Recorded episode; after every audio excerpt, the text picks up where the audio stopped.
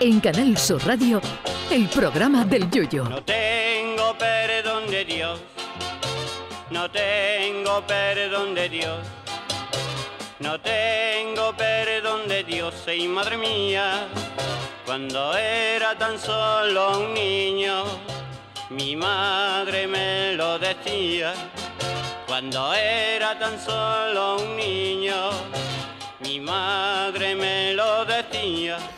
El mundo de lo paranormal se divide entre los que creen que este tipo de sucesos existen de verdad y los que creen que es hojana pura, que el muerto al hoyo y el vivo al bollo. Entre los primeros se encuentra la actriz Alma Hayek, que ha confesado en una reciente entrevista de televisión que ha tenido que contratar los servicios de un medium para expulsar a entre, a entre 10 y 20 fantasmas que tenía en su casa. Porque claro, los fantasmas no son como las cucarachas, que eso te compras un bote de cucal y se acabó. Y además los fantasmas tienen un serio problema y es que no sirven nada más que para meter gindama.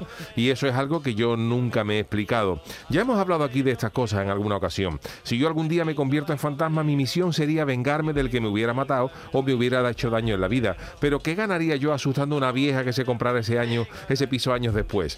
Yo creo que los fantasmas necesitan un buen asesor de imagen porque están desperdiciando oportunidades únicas. Ya hablamos de lo de las psicofonías, que tú pones una grabadora en el salón de un castillo escocés donde se supone que hay fantasmas y al reproducir la cinta por la mañana solo se escucha Ah, ah.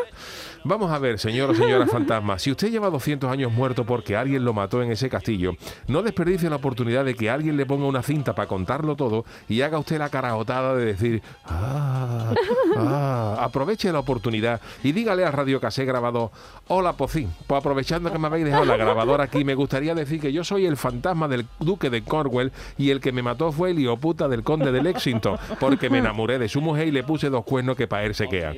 Eso es hablar claro y poner las cosas en su sitio y no ponerse a hacer el breva encendiendo o apagando luces o poniéndote a tocar un piano que a los ojos de los demás toca solo. Salma Hayek dice que el medium que encontró, eh, que contrató, encontró entre 10 y 20 fantasmas en su casa, entre ellos el de una anciana, un niño y una monja, a la que dice que no han expulsado porque dicen que la monja reza y transmiten buenas vibraciones. Se ve que la vieja jugaba al bingo por las noches y el niño se pasaba las madrugadas y enganchaba la consola.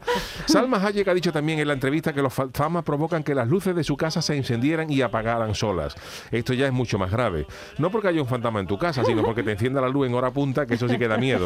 Todavía si el fantasma te las apaga es para quedárselo y cogerle cariño, porque un fantasma así te puede ahorrar unos 800 euros al año al precio que está la luz ahora mismo.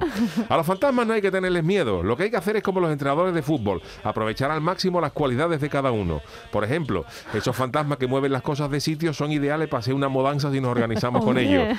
Los que cierran las puertas son ideales si uno tiene un vecino como el mío, el del cortacésped a las 7 de la mañana. Y los que tocan el piano son ideales para borrarse de Spotify y tener hilo musical gratis en la casa. Como dice el refrán, si no puedes con tu enemigo, únete a él. Ay, mi velero, velero mío, Canal Sur Radio. llévame contigo a la orilla del río. El programa del Yoyo.